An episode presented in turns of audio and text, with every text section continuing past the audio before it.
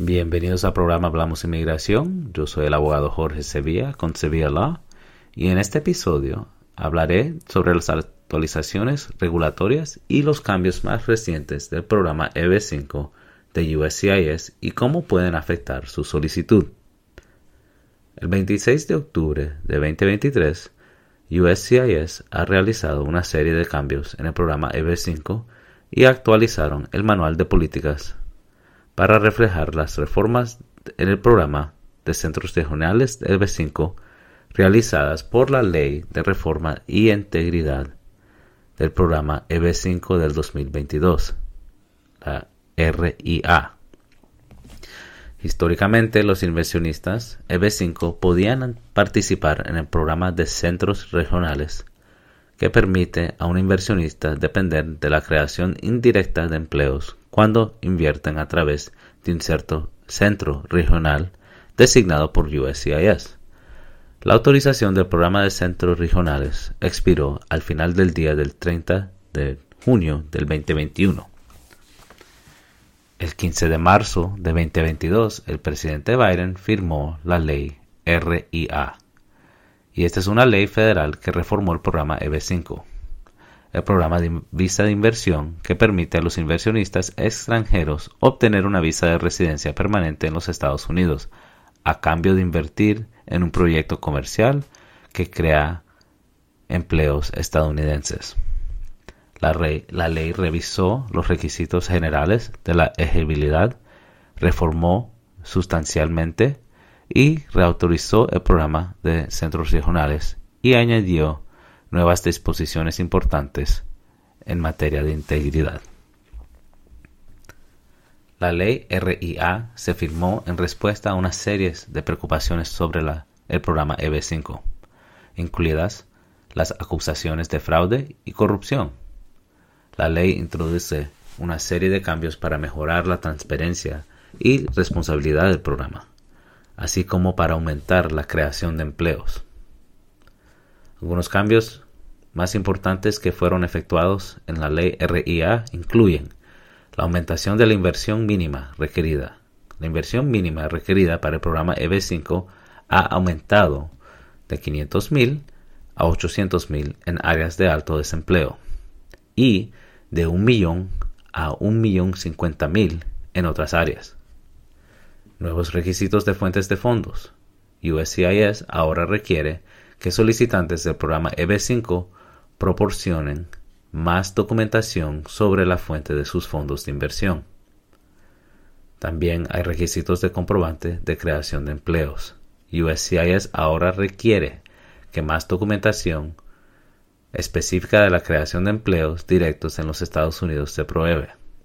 Documentos de declaración de impuestos de empleo, formas de verificación de empleo, la forma I-9, para cada empleado calificado trabajando para la empresa comercial. También hay nuevos requisitos para los centros regionales. USCIS ahora requiere que estos centros regionales cumplan con nuevos requisitos de elegibilidad y responsabilidad.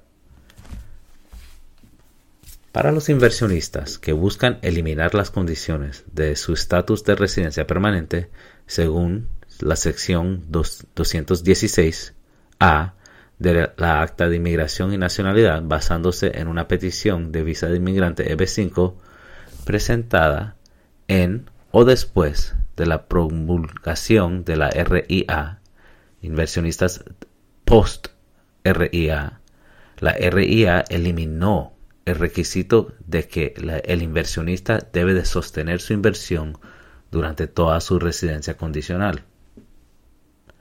La RIA también modificó la sección 203b 5AI de la INA, agregando un nuevo lenguaje que se debe de esperar que la inversión requerida por la NIA 203b 5AI permanezca invertida durante al menos dos años.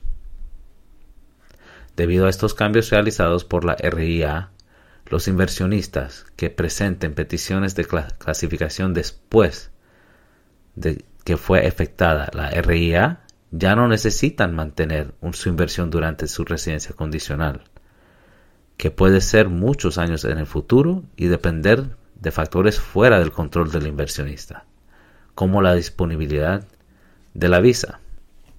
En cambio, la INA ahora solo exige que se espere que la inversión permanezca invertida durante al menos dos años, siempre que se hayan cumplido los requisitos de creación de empleo. Aunque la ley no especifica claramente cuándo comienza el periodo de dos años según la sección 203b 5a y USCIS interpreta la fecha de inicio como la fecha en que se realiza la cantidad requerida de inversión calificada. En otras palabras, USCIS utilizará la fecha en que la inversión se contribuyó a la nueva empresa comercial y se puso en riesgo de acuerdo con los requisitos aplicables, incluida su puesta a disposición de la entidad creadora de empleo. Si se invirtió más de dos años antes de presentar la petición I-526 o I-526E, la inversión generalmente aún debe mantenerse en el momento en que la I-526 o I-526E se presente correctamente para que USCIS pueda evaluar adecuadamente la elegibilidad. El 26 de octubre del 2022, USCIS publicó guías revisadas sobre las peticiones de inversionistas para hacer que ciertos contenidos sea conforme con la nueva ley. La RIA ha sido celebrada por algunos por sus esfuerzos para mejorar la integridad del programa EB5 sin embargo, otros han criticado la ley por sus posibles efectos. ¿Cómo pueden afectar estos cambios recientes a su solicitud? Los cambios recientes en el programa EB5 pueden afectar a su solicitud de varias maneras.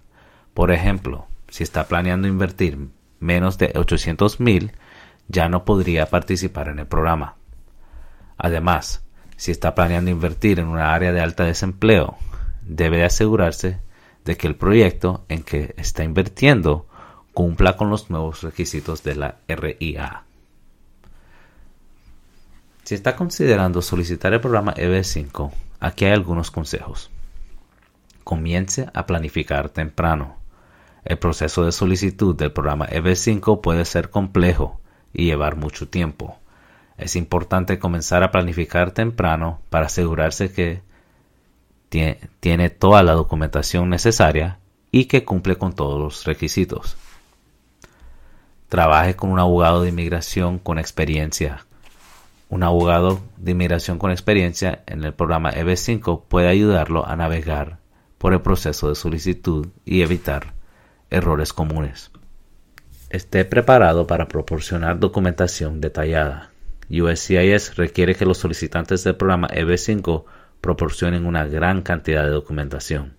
Es importante estar preparado para proporcionar esta documentación para demostrar que cumple con todos los requisitos de la ley. El programa EB5 es una forma compleja de obtener una visa de inmigrante para los Estados Unidos.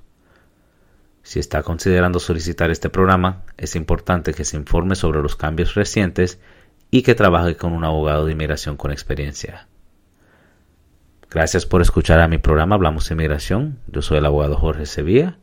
Espero que esta información sobre las actualizaciones regulatorias del programa EB5 de USCIS le haya sido útil.